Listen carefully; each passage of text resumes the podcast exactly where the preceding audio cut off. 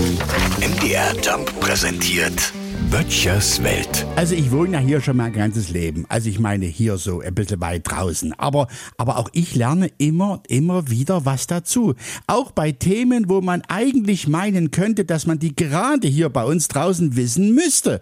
Und doch hat mich jetzt eine Meldung überrascht, die ich so um diese Jahreszeit nicht vermutet hätte. Nämlich, die Krötenwanderung hat schon wieder begonnen. Kein Quatsch.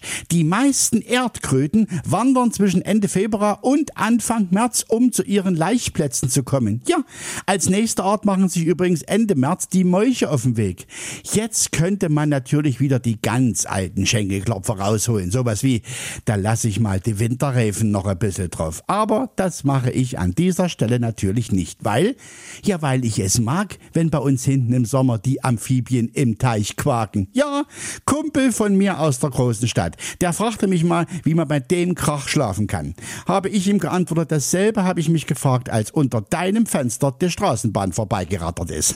Für mich gehört es irgendwie zum Sommer dazu, genauso wie die Grillen. Ja, richtig gehört, die, nicht das Grillen. Egal, ich mache mir trotzdem Sorgen um die Kröten. Ja, es ist doch noch so kalt, Mensch.